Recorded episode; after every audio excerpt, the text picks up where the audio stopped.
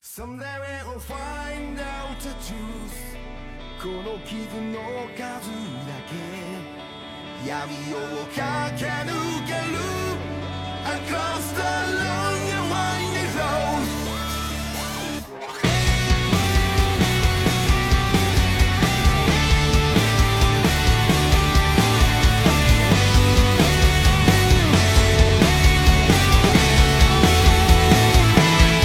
好，欢迎收听视康号，新年快乐！今年的第一期节目，我一定要聊去年，应该说是过去几年我最喜欢的一部作品，就是去年播了第三季的这个《黄金神威》。其实原来是想在它播的时候讲一讲的，结果呢，就一拖就拖到它都完结了。现在的话，第三季已经全部都播完了。感觉还好，其实没有过太久的时间，主要它还是那种口碑很好呀，但是播放量不是很高的动画。到了现在的话，我觉得就是录这个节目，为了满足一下自己的欲望吧。希望听了节目之后，你也会很喜欢这个动画，然后去看一看。下面正式开始下《黄金时代》这个动画，先。还是简单的介绍一下吧，因为每次讲的话都是动画跟漫画一起讲的嘛。这部其实动画的优点很多，漫画其实会放的内容少一点，但是还是就是如果你特别喜欢动画的话，那肯定是要看漫画，漫画肯定是比动画更要好看的。前面的话会争取不剧透，尽量不剧透。《黄金神威》是野田智画的一部漫画作品，二零一四年在这个周刊央 Jump 上开始连载的。一八年的话，单行本已经销售破了八百万，到一九年六月份已经是破千万的一个销量了。现在的话是发了二十四卷的单行本，就是他从二零一五年就获得了很多奖项，二零一五年得了这个娜塔莉亚，之前有其他的作品也有得过这个奖。然后一六年得了这本漫画真厉害第二名，一七年有一个北海道的一个书本大奖，一八年有漫画部门的一个达鲁玛的一个编剧奖，最重要的就是一八年他还获得了二十二届手冢治虫的文化赏的漫画大赏等等。所以说呢，在他刚开始连载到一八年这段时间，其实他已经获得了足够多的认可了，尤其是手冢治虫。大赏这个奖还是非常重要的，所以在这就通过介绍这个奖，然后来衡量一下《黄金神威》这个作品，它到底是在日本是一个什么样的口碑。手冢治虫大赏这个奖呢，它是朝日新闻社九七年设的一个漫画的奖项，除了为了纪念这个手冢之外呢，主要还是促进漫画产业的进步。从九七年开始获奖的一些作品，可以来看一下。们都是什么类型？这样的话，你就知道黄金神威能得这个奖，它又是有什么优点了。之前得过奖的作品，随便举几个，比如说一九九七年是这个哆啦 A 梦，九八年是谷口治郎的少爷的时代，九九年呢就是浦泽直树的 Monster，然后到了零二年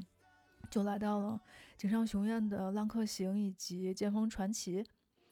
零三年的话就是《棋魂》小田健的漫画，零五年是普泽直树跟手冢治虫的一部漫画是《冥王 Pluto》，零九年也是我很喜欢的一个搞笑漫画中村光的《圣歌传》，一零年的话是《罗马浴场》，还有呢就是《战国鬼才传》，一一年呢是荒川弘的这个《钢炼》。一二年的话，包括严明君的历史之眼；一三年呢，就是现在很火的这个《王者天下》，也是个历史的题材；一四年是雨海野千花的《三月的狮子》；一七年的话，就是也是最近十年我被比较喜欢的一个漫改作品《昭和元禄落于心中》。上面说这些其实都是我非常喜欢的漫画吧，还有一些我不太熟，可能有些没看过，就不在这里面说了。所以从这些作品，其实你能看得出来，他们这些得奖的东西，剧情肯定都是相当的厚实的，而且呢，不仅仅是娱乐向的一些东西啊，要传达出一些作者的想法，作品才会得奖。而且呢，每个作品其实都有自己非常独特的东西吧。反正肯定都是一百分的作品。所以说了这么多，其实黄金神威在那个时候获奖就足以证明他在各方面也都是满分的这么一个程度。然后呢，既然提到这个奖，一八年其实还有一个新生奖，当时是给了这个 Beastars，就是现在动画化的这个《动物狂想曲》。这个漫画其实我开始就看了，在动画化之前就看了一百多话吧，我还是觉得挺遗憾的，因为它前期还真的是挺值得，嗯，去认真的想一下的。但是它在后面完全就没有拓展这个前面搭建的世界观啊，包括这个剧情也变得特别的不连贯分裂。作者就一直在画这个大灰狼的变态。包括他看他的刻的各种 CP 动画，其实你看了你就知道，这个动画完全就是一个爱情向的，你可以当音乐剧看了。嗯，但是我我就想说，就他可以得这个奖，绝对不是因为变态，因为 CP 这些东西，是因为他前期构建了所有的这个《动物狂想曲》的这个世界观，是有各种社会。嗯，之间的这种食物链以及还有更新一层的世界里面的信息感吧，但这个东西在后面就全部都没有了。所以我想，如果你就是想知道 Bistas 原来它有哪些优点的话，还是可以看一下漫画前一百话吧。它是一个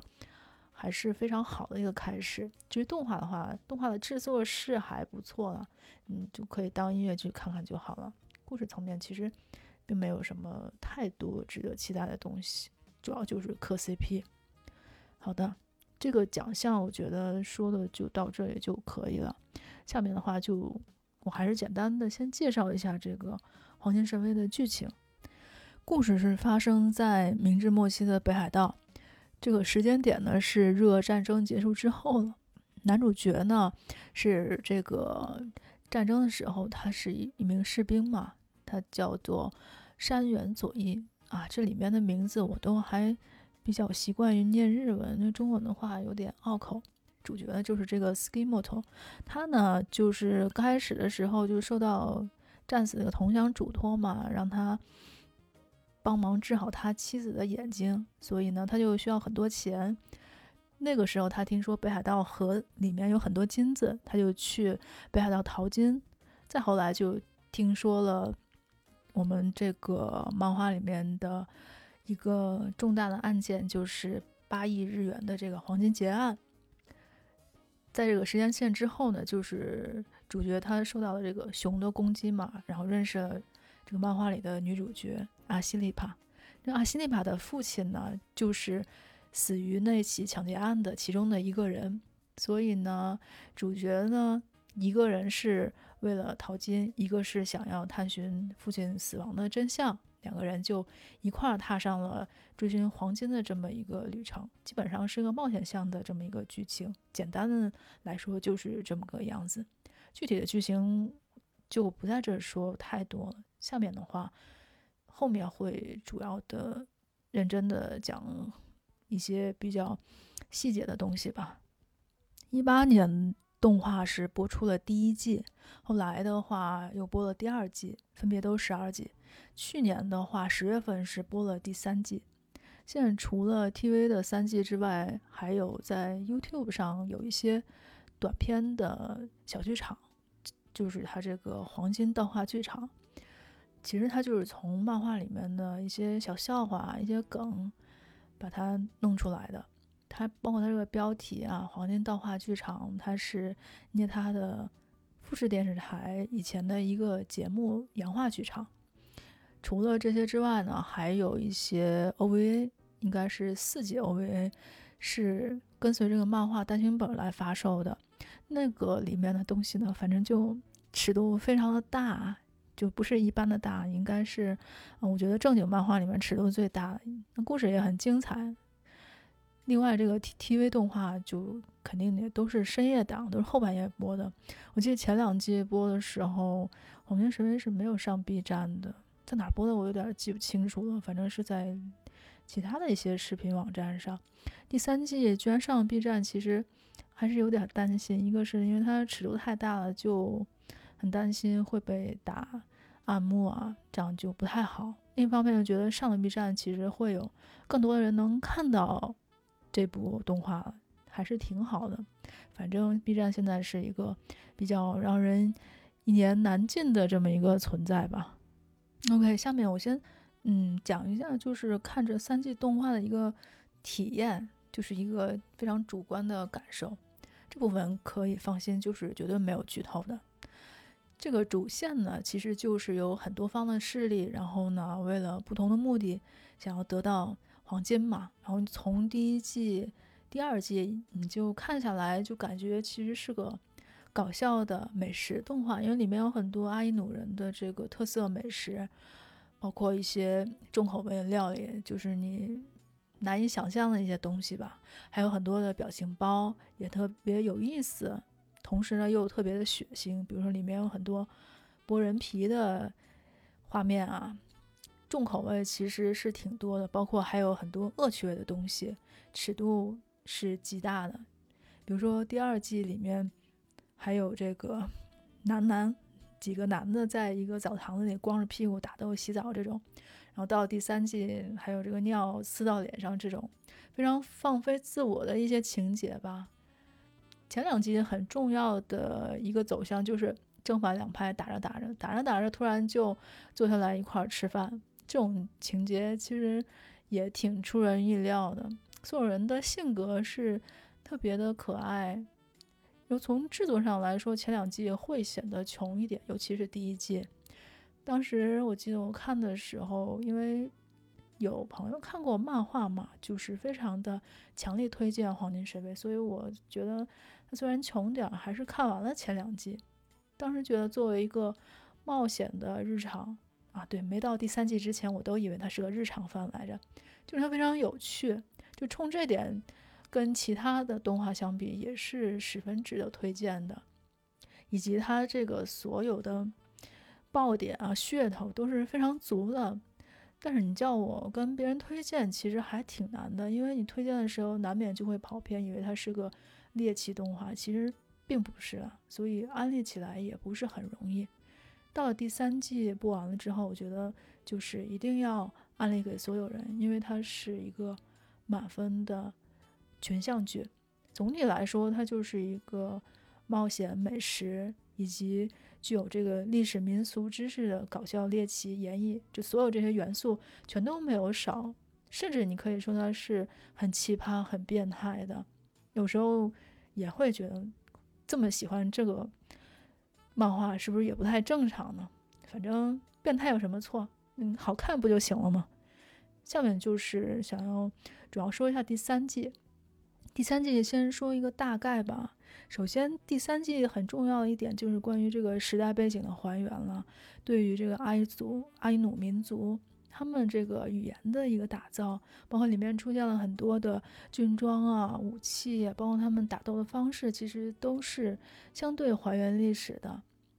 这个细节是非常到位的，包括里面的他们那个衣服上每个民族的。选用的什么徽章啊、袖扣啊，所以很多的这个历史学家也是很赞叹这个动画的，因为作者野田他也是个考据控来着。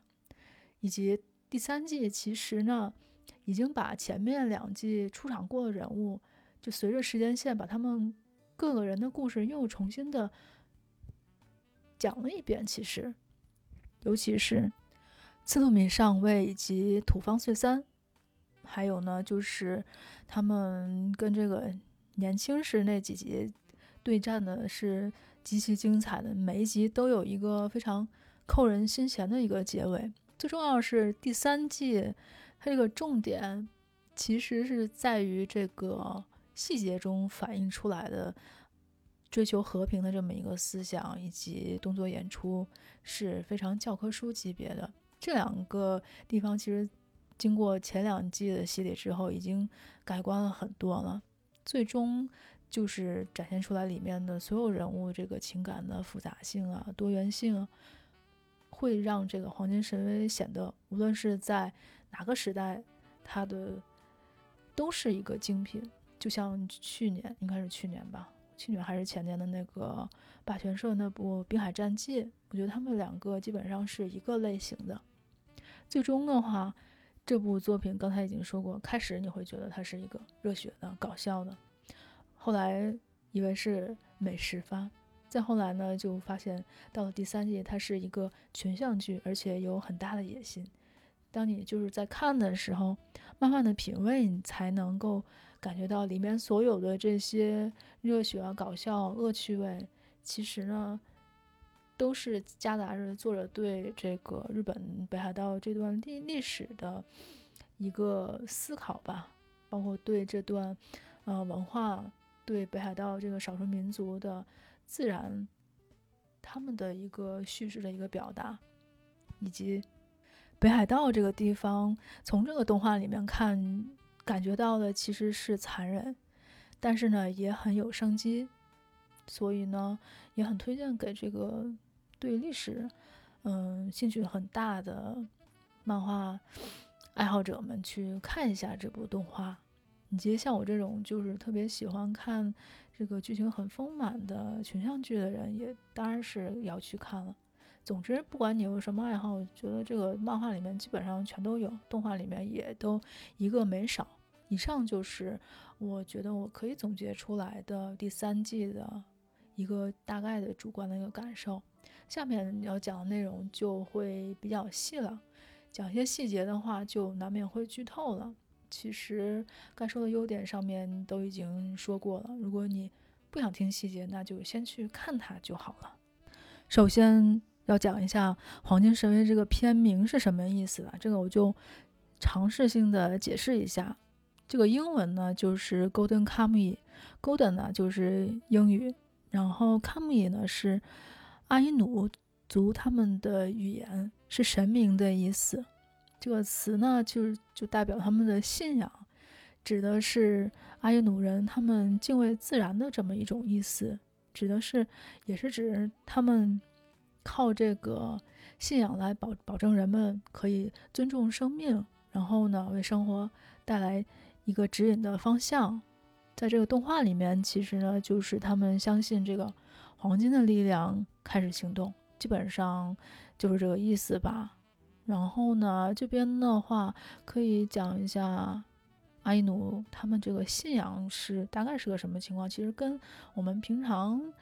嗯，感受到那种宗教还不太一样，因为他们是个部落民族嘛，他们信仰的是这个万物的神灵。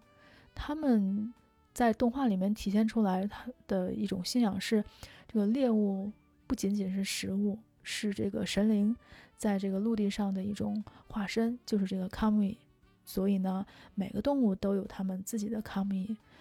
阿伊努人呢，就是一边吃着食物，打着猎，然后呢，一边感谢着，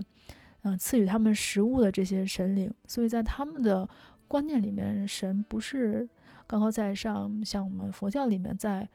俯视人类，而是化作他们这个神灵卡米在跟人类一起生活着。他们所猎到的这个食物，不是。用这个弓箭去射到的，而是这个卡米这些神灵主动送给他们的。所以呢，在他们的脑子里边，他们也是要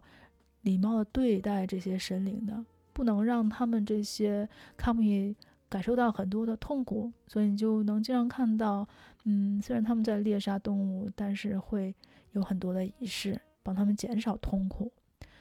他们这样认为，这样做了。这个神灵才会一直在人间待着，来保佑他们。所以这个基本上就是动画里面体现出来阿伊努民族的这么一种生存之道吧，就是和自然共生的这么一种概念。这种生活其实不能用现在的眼光去审视或者去判断对还是不对啊，因为在这个环境里面，现在其实是完全不存在的。所以我觉得野田画这种价值观可能也是他想向往的这么一种生活吧。漫画的故事其实简单的总结就是每个人在互相救赎对方的这么一个过程。最主要的其实就是男女主角嘛，就是斯基莫托跟阿西利帕这一对。然后呢，其他的在后面漫画里面也有体现，比如说后面漫画里面有画这个 taniaki 就是嗯另外一派的一个士兵，他呢后来有了孩子，他就是他那个孩子生出来的时候，有好几个人正在追杀他嘛，包括这个斯基西马，他们几个人都在追杀他，但是呢，当这个孩子一出来，这几个人马上。就变成了就干爹那种感觉嘛，就来表达，马上就好像杀他也不是什么特别重要的事情了。就黄金神威从来都没有在这个任何台词里说自己是反战啊什么的，但是其实每个细节都可以看出，要表达的其实就是和平的一种珍惜。因为对这个主角斯基莫托还有阿西利帕来说。他们都是互相活着的一个证明嘛，尤其是 Skimoto，他是以前死过的人，所以呢，他现在在这个淘金的过程中，就是为了这么时不时的一点点和平吧，拼命还要证明着自己是还活着，因为他不是有个外号是不死的啊 Skimoto 嘛，这后面的话我们还可以再讲一下。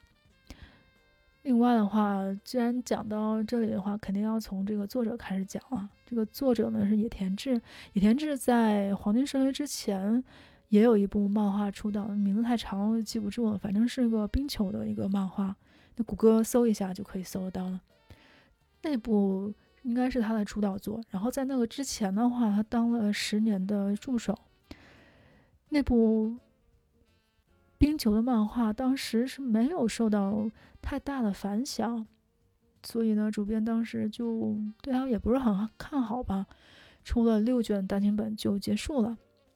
后来在画《黄金神威》的时候，野田考虑到是因为他的曾祖父是日俄战争的一名屯田兵，然后所以呢，他就想画这个题材，包括当时编辑给他的意见是想让他以这个北海道为舞台。主角呢是从日俄战争回来的一个士兵，并且呢要画一个这种冒险的类型来写一个故事。其实如果只有冒险的话，这个故事应该很快就结束了，不会有这么长。所以他后面就加入了很多他自己喜欢的历史的背景，包括还有各种题材，比如土方岁三啊，包括这个逃狱的故事啊，黄金的传说啊，包括还有这个熊。以及阿伊努文化等等，最后呢就画出了《黄金神威》这个漫画。然后漫画里面描绘阿伊努人，其实是在其他，因为我看的其他的漫画好像不太多这方面的东西。包括作者取材的时候，阿伊努人是想要让他画成一种比较强大的存在，而不是比较可怜的的那种弱者吧。想让读者接收到的是，埃努人是一种开朗，而且这个作品很有意思，而不是他们，比如说现实中是受到迫害啊、受歧视的那些东西。然后，这个动画的制作公司是以前做虐杀器官的那家公司，叫做 Monglobe。Monglobe 其实在做虐杀器官的时候就已经倒闭了嘛，后来就成立了现在这个公司，叫做 Geno Studio。这公司的作品除了虐杀器官之外，还有克克以及大森贵弘，应该是去年的那个 Pet，就是思维复写。就这三部，其实整体质量我感觉还是可以的，尤其是虐杀器官跟克克的制作水准都摆在那了，不算差。嗯，Pat 的话，Pat 我就是只是觉得它的剧情不是很好，就很一般。事实证明，就是嗯，这个。公司从开始到现在，应该说还是在上升的一个阶段吧。从开始很穷，到现在基本上可以做出一些精细的东西来了。动画的导演是这个难波日登志，他呢，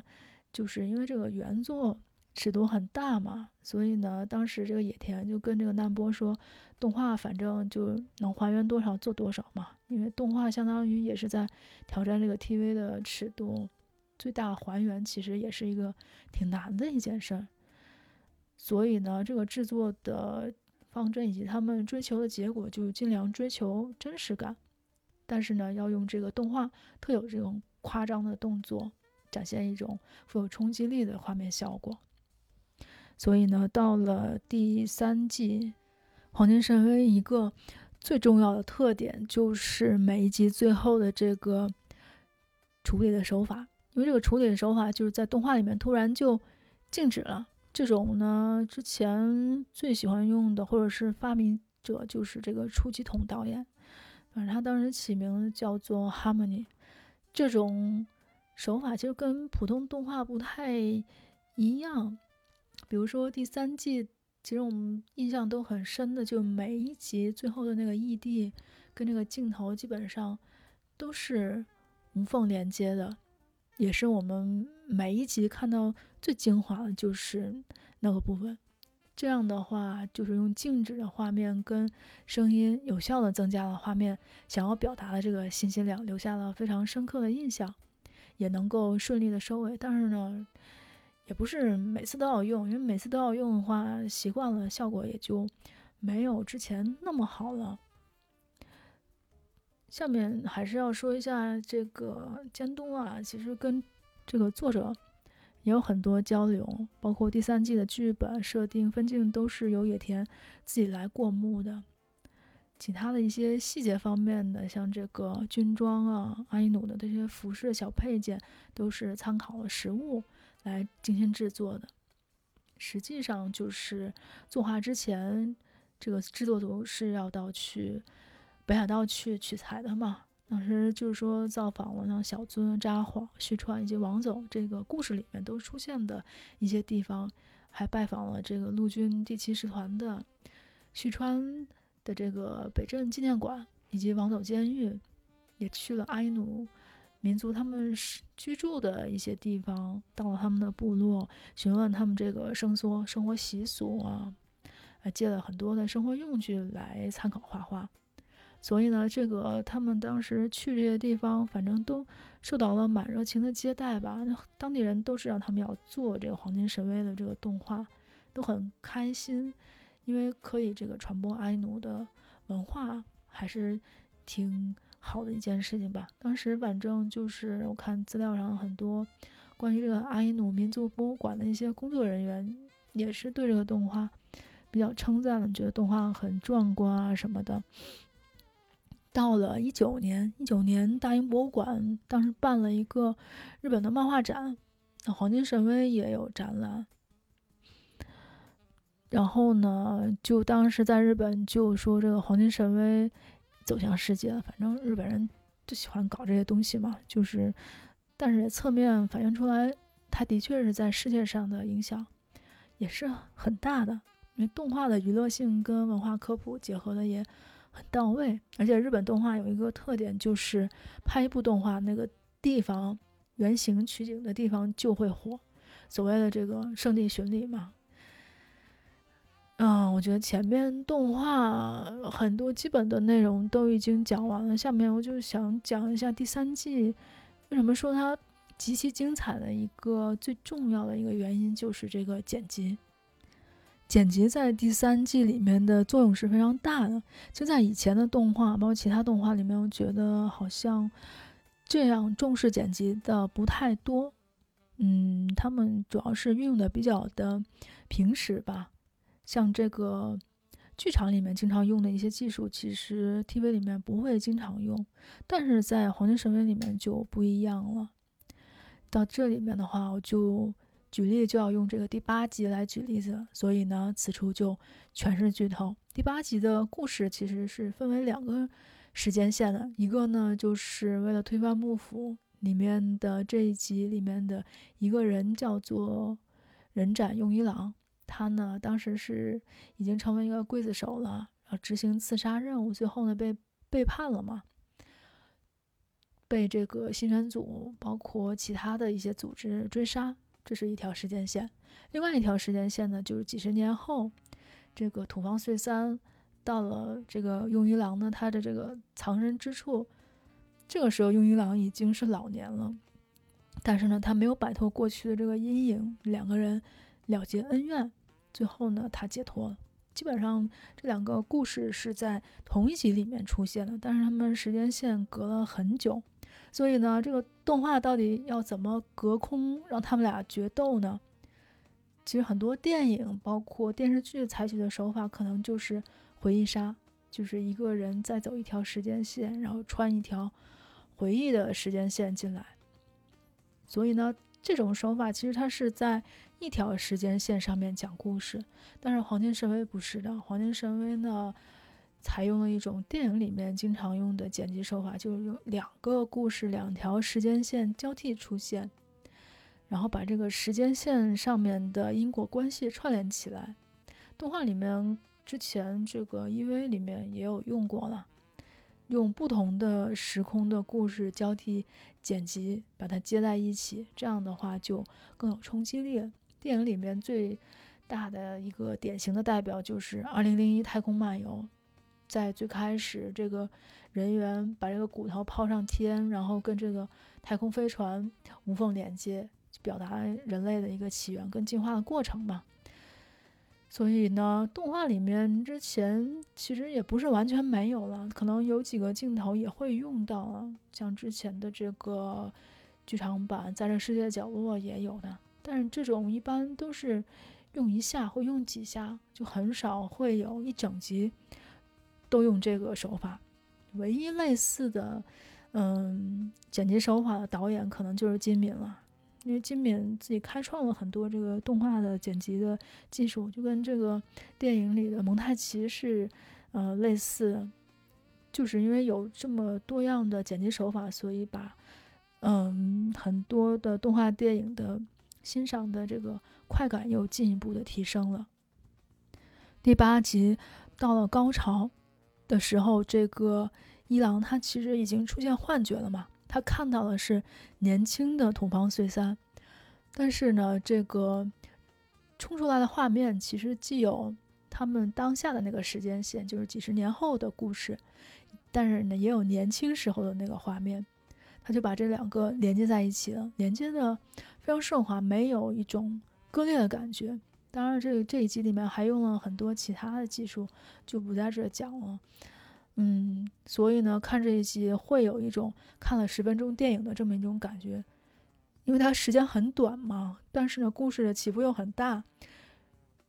就导致这个人物的结局非常的令人唏嘘。最终这个结局是年轻的土方岁三杀了老迈的伊朗，从画面上看是这个样子的，表达的就是一种土方虽然已经老了，但是他心中还是有这个淘金的鸿鹄之志的。可是这个伊朗呢，他就只沉溺在过去，求得一个解脱的意思。所以最后伊朗的一句话就是说，他苟活了很久，飘到这片土地上面，最后才活成了人的样子。所以这个故事其实是很简单的，时间线也不复杂，但是因为这个剪辑的手法，让这个故事显得非常的有魅力。包括后面的第九集，其实一样是高潮。第九集主要讲的是那个次路米上尉他的一个过去的一个故事，里面有一场枪战的情节，枪战的这个场面调度也是非常厉害的，就是因为他用了太多的这种艺术的手法。让这个黄金神威本来就很精彩的叙事就变得更加光彩夺目了，所以我觉得第三季在后半段每一集基本上全都是满分的。故事的话，我觉得讲到这应该就差不多。下面讲一些嗯声音方面的东西吧，比如说这个配乐，配乐其实你注意一下，第三季它是用了很多的土著的元素，但是呢也有很华丽的西洋音乐。曲风的有点复杂，这个动画的音乐加一块儿一共有五十多首，然后配音的话，其实主角这几个我之前并不是很熟，包括这个小林青红，嗯，导演当时对他们要求让他们自由发挥，因为就是按照这个角色来选他们。就刚开始从第一季开始可以感觉到，其实嗯，火候还没有到。印象并不是很深，但是到了第三季就非常的纯熟，因为这个难度还是挺高的。比如说，这个女主角阿西里帕，她要讲阿伊努语。第三季里面很多角色要讲俄语，这个配角来说的话，那就更精彩。比如说这个次鲁米上尉，嗯，这个人非常奇怪又变态又特别偏激，这个声音演绎的就非常的入木三分。另外一个非常重要角色就是土方岁三，土方岁三的老年版的演员是这个中田让治，也是非常活灵活现。那就更不用提里面的这个非常反派的一个角色，就是这个金书配的这个尾行，也是十分的变态的。音乐方面的话，就是印象比较深的是第一季和第三季。第一季的 OP 是《Winding Road》这首歌，这歌的话就让我认识了日本的这个乐队 Man with a Mission。反正我第一次听这个歌，我就觉得非常的。正向以及他们唱功很好嘛，包括后来在上海看他们演出都是非常棒的，非常符合第一季这个冒险的这个走向。然后第三季的片尾曲这首歌叫《融雪》，融雪的这个乐队是 The Six Line，这个每次这个歌一出现，绝对都是高潮，跟这个剧情无缝连接。当然，这个歌本来也很好听，令人挺心潮澎湃的吧。嗯，下面的话想讲一些这个黄金神威一些噱头吧，以及其他动画里没有的一些东西。这漫画噱头是非常足的，因为很多人知道黄金神威不是因为动画，也不是漫画，是因为它的本子。对的，就是那个本子，那个那个本子其实是尺度挺大的，里面有很多啊，就那种画面，看完之后。你就会觉得好多其他作品那些同人实在是太保守了，不像这个官方就特别大胆。主要是因为这个原作作者太混了，就是没有你想不到的，你想得到的他都能给你画出来，非常的出人意料。包包括这个漫画，你往后看就越能意识到，因为漫画里很多东西动画是不能拍的，所以呢，如果你真的有这种。猎奇的心理吧，就一定要看看动画啊，不对，看看漫画。动画里面另外一个不太一样的地方，就是它里面有这么一个岗位是动物设定，因为这部里面动物是很多的，跟其他动画是不能比的，就不是一般的多。这个动物的生态在这个动画里是非常重要的一个情节。负责动物设定的这个人叫做莫加辽，他呢刚开始是在卡普空里面就职的，后来他最重要的作品呢就是《怪物猎人》。《怪物猎人》里面因为很多这个怪物的设定嘛，都是由他来负责。到《黄金神威》里面，他就负责这个动物设定。有哪些动物呢？主要就是一些哺乳动物，还有一些鸟类啊、鱼啊这些。就这些动物，其实在动画里看上去画的都。非常的真实感，非真实感很强的这么一种感觉。包括他之前他也是有画漫画嘛，他的那个漫画叫做好像是叫做人马吧。他那个人马其实动起来，反正在漫画上动起来的感觉就完全不是幻想型的，就是一种真实存在的那么一种生物。因为他经常会考虑到这个动物运动的。动作啊，包括这个重心，这点就是可以连接到这个别的印象演出上，可以看出这个作画也是很重要的。包括他经常会考虑到环境对这个生物运动的这么一种影响，所以我觉得这些动物其实也是黄金神威的一大看点吧。包括这个故事人物，它跟其他的漫画有什么不一样呢？其实它。组成的一个结构其实还是很常见的，不同的在于它是一个青年漫。青年漫的特点就是这个男主，虽然他很热血，但是呢，因为他是当过兵的人，所以呢，他是杀人不眨眼的，而且呢，并不会被传统的道德自我审查，也没有少年漫那种随便来几句嘴炮就解决问题了，这个就完全没有这个必要。所以漫画里面是没有。任何一个地方是要靠嘴来解决问题的，里面的每个人意志其实都是非常的坚定，他们的目标也很明确，经常就是掏出来枪就要互打，会有一种爽感了。然后女主角的话，阿西蒂帕，她虽然年纪很小，但是呢，也没有其他漫画里面那种楚楚可怜的那种感觉，当然也不是花瓶了，嗯，更没有卖肉这种其他的一些呃东西。当然，他虽然死了妈死了爸，但是也并没有卖惨讲过去，讲过去肯定是要讲的，但是呢。并没有那种凸显他是有多惨那种感觉，他要体现的是北海道的这个少数民族的坚毅，以及他年纪这个年纪小的时候一种天真啊，包括他后面的一些搞笑的天赋啊等等。然后再来说配角，配角的魅力就更多了，因为他们就更不需要去道德审判了，每个角色就是跟我们一样，其实有很多面的特性，比如说。啊，次路米上尉，他就是个怪物，他这个造型也很怪，表现的也非常的癫狂。但是到第三季你就知道，其实他有很多优点了，比如说他对下属很好啊。但这些优点并不说明他是个好人，最多也就是告诉你他为了这个正途上想要获得一些东西，他城府是很深的，以及其实他以前也是个人畜无害的人。变成这样也是有很多原因的。类似的模式其实很多人都有，故事故事也各不相同，他们各自有各自的魅力吧。所以讲了这么多的优点，为什么它没有火起来呢？最大的原因，我觉得还是在于这个日俄战争那个背景，就这个背景里面有很多是有这个中国的元素的，比如说提到了超级多的伪满洲国啊、甲午战争啊。这肯定是没有办法大众化、受人待见，很容易就被小粉红盯上。再加上这个历史题材本来就很冷门，这个动画前期也没有多富裕，很穷。再加上这个比较猎奇，它不是那种大众向的东西，有很多露点的、血腥的，还有比较哲学的一些画面，其实挺容易引起不适的吧？如果你这个承受能力不强的话。观看群体肯定是非常窄的一个面，哪怕他上了 B 站，其实比起《咒术回战》那种，呃，大火的热番，还是差得很远的。而且，如果他真的哪天火了，我觉得肯定会因为这个战争背景的问题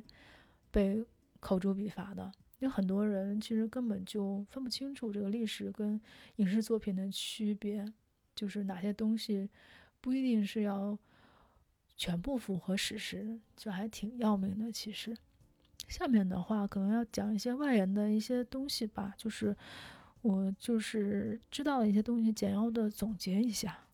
这里面首先我们要明确的就是《黄金神威》，它里面所有跟历史有关的是关于北海道的历史，它要讲的一边是北海道，一边是日俄战争，日俄战争。这场仗其实两方都是比较悲惨的。首先，日本是惨胜的，俄国那边是惨败的，就他们并没有真正的赢家。俄罗斯到现在跟日本其实还有很多的这个领土纷争。从这个江户末期，俄罗斯就表达出了对这个北海道的一种野心吧，迫使幕府就必须要重视这个地方，然后防范俄罗斯。他们来侵略，导致后来的话，明治政府其实也是这么做的。北海道就是堵截俄罗斯的这么一个国防重镇，所以呢，这个动画里面涉及的很多近代史其实也是非常的阴暗的。另外一个部分呢，就是日本开发北海道的这么一个历史，从明治开始，政府日本政府这边就在北海道这里设了开拓使。然后呢，开始实行屯田兵的这么一种制度，这个主要就是为了要开发，嗯，少数民族的这块地吧。明治维新之后，嗯，支持幕府的这些武士们也找到了一个可以开发的一个地区，因为北海道是非常冷的一个地方，要开拓其实是挺难的。这些屯田屯田兵的话，后来就成了这个动画里面的陆军第七师团。他们呢，平时一个是要防范这俄罗斯南下。后来的话，也在这个日俄战争里面立下战功，包括像这个主角斯基莫托他在的这个部队也拿下了二零三高地等等。所以呢，黄金神威的主要故事的最开头的起源就是从这边来的。当然了，讲这么多并不是想要讲什么历史，因为不要把这个黄金神威当做历史来看。这漫画其实是美化了很多的东西的，比如说日本人跟阿伊努之间的关系。阿伊努人整体来说是一种被侵略的对象吧，所以并不是。多么愉快的一件事情！你可以把它看作，这个美国去殖民这个印第安人，其实都是差不多的，都是有很多的高压，然后榨榨取这个原住民的。另外一个方面，就是因为北海道这边有这个国防的意义，所以当时政府想了个办法，就是在北海道盖监狱，然后让里面的犯人去铺路。《这黄金神威》里面有讲，就是关于这个王走监狱的故事。然后有一些资料里面就是说，当时日本有个高官是说，如果这个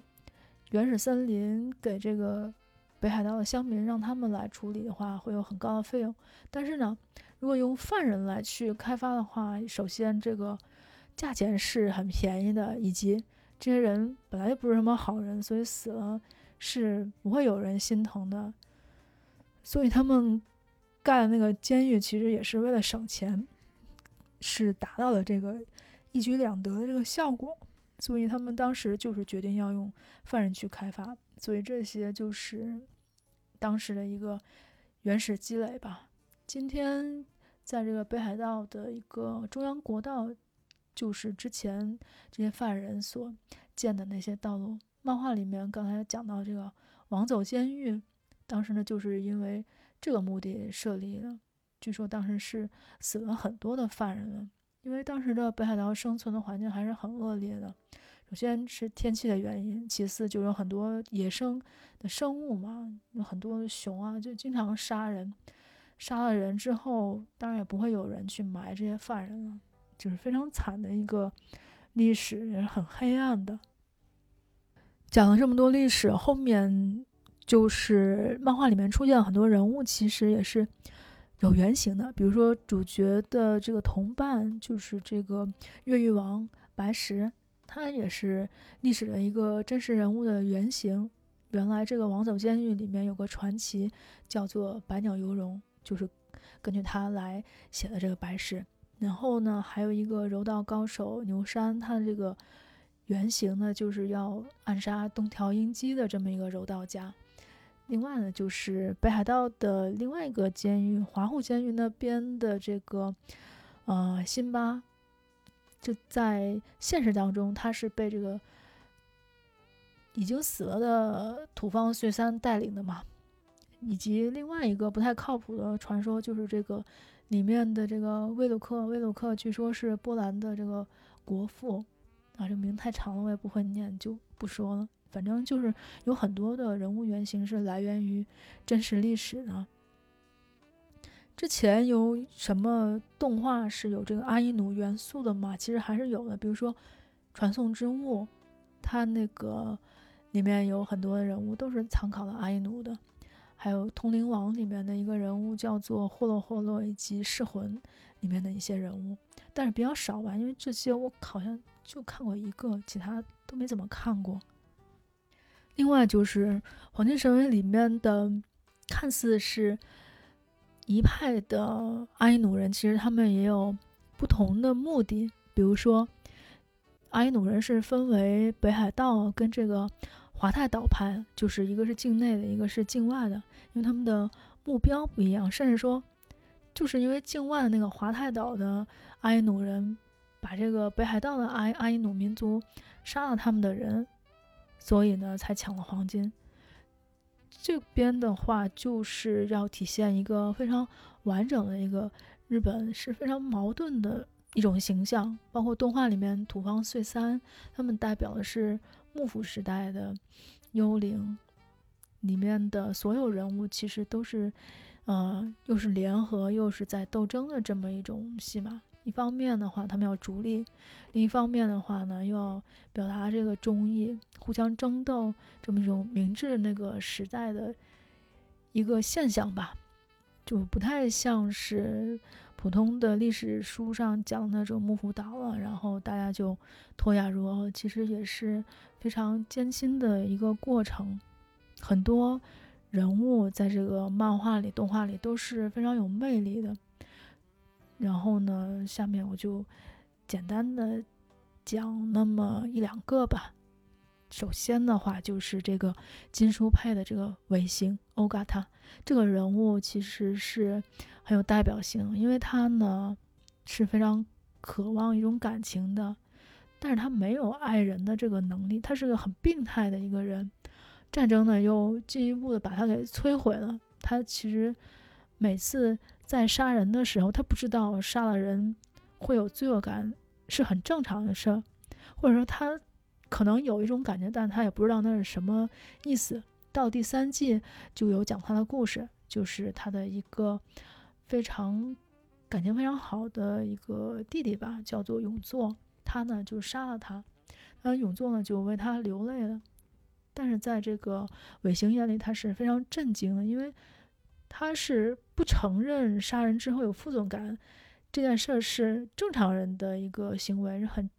很正常。因为这样的话，那就表达了他之前做的事情都是错的，然后他自己是非常不正常。他非常害怕，就是自己是个变态这个事实，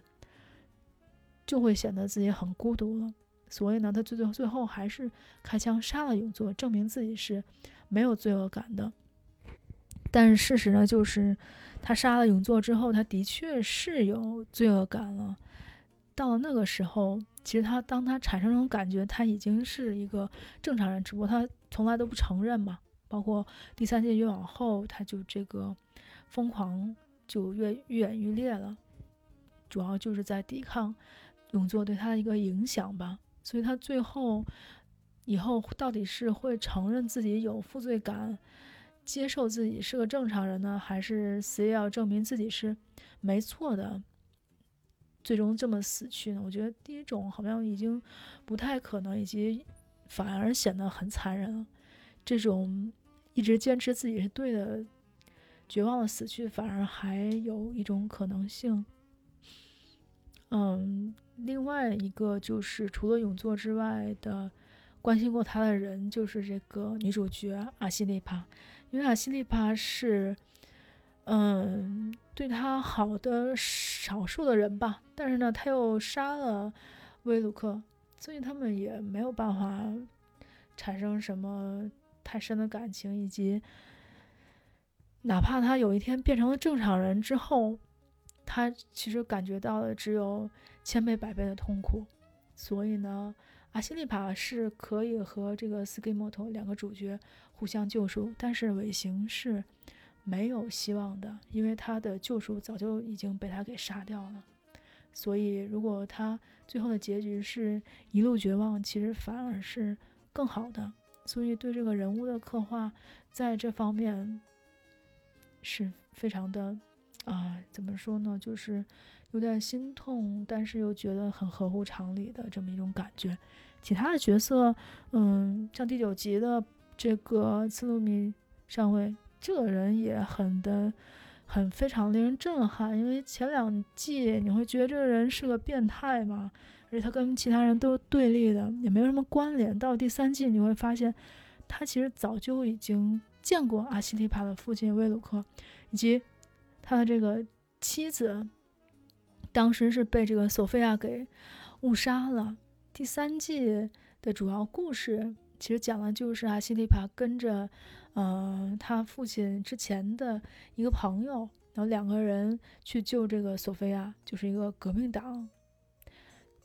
第九集主要讲的就是这个威鲁克的这个朋友啊，吉罗兰克他的回忆。他呢，当时是跟这个威鲁克两个人，因为去暗杀这个沙皇，然后又被俄国追杀，最后就到日本来避难，遇到了一个叫做长谷川信一的摄影师，在他家里这个长谷川就教他们三个人学日语嘛，但是呢，索菲亚并没有什么太大的兴趣。最后是因为阴差阳错，有一群这个俄国警察是来抓这个长谷川的，因为没想到他是个日本间谍来着。啊，我好像啊，对，是日本间谍来着。后来呢，就因为爆发大战之后，索菲亚就误杀了长谷川的老婆跟儿子。这一集的关键是在于最后发现这个长谷川居然是这个次路米上尉，啊，就非常的惊奇，因为前两季并不知道，他们之前其实是已经见过面了。然后这一集的关键是在于让观众去了解。这个他的过去，以及他现在非常疯狂的这么理由，以及思考一下未来他跟阿西提帕的关系到底是要怎么走，以及索菲亚不是杀了他的亲人吗？后面又会有怎么样的发展？其实，嗯，如果没看漫画，其实还是很难预料的。故事呢，其实并没有很复杂。之所以震惊，是因为他这个叙事安排的伏笔其实是。有惊喜的，后续也无法预料的一些悬念还在不断的产生中，所以就非常的令人期待吧。好的，上面我觉得我已经讲了蛮多黄金神威的优点了，吹的也都差不多了吧？我觉得讲这么多也没有完全表达我对这个漫画动画的一种喜爱之情。如果你喜欢动画的话，就务必要看漫画，因为在动画的前两季砍了很多漫画里面精彩的支线，所以漫画会是更精彩的内容。简单的，最后还是概括一下《黄金神威》，就是一部在严肃黑暗历史的历史剧里面，又有这个无条件、无节操、无厘头的笑料的一个冒险故事。它呢，肯定是日本漫画，包括日本动画历史上不可或缺的这么一部作品，所以我们还是要期待一下第四季它的展开，希望它以后可以真正的火起来，有更多的人看到它吧。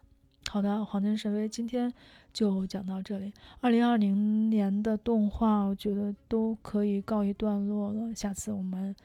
就来讲二零二一年的音乐新番了。音乐新番，我感觉我现在已经看了蛮多了，可能有十几部的样子，很多都可以推。下次再见，拜拜。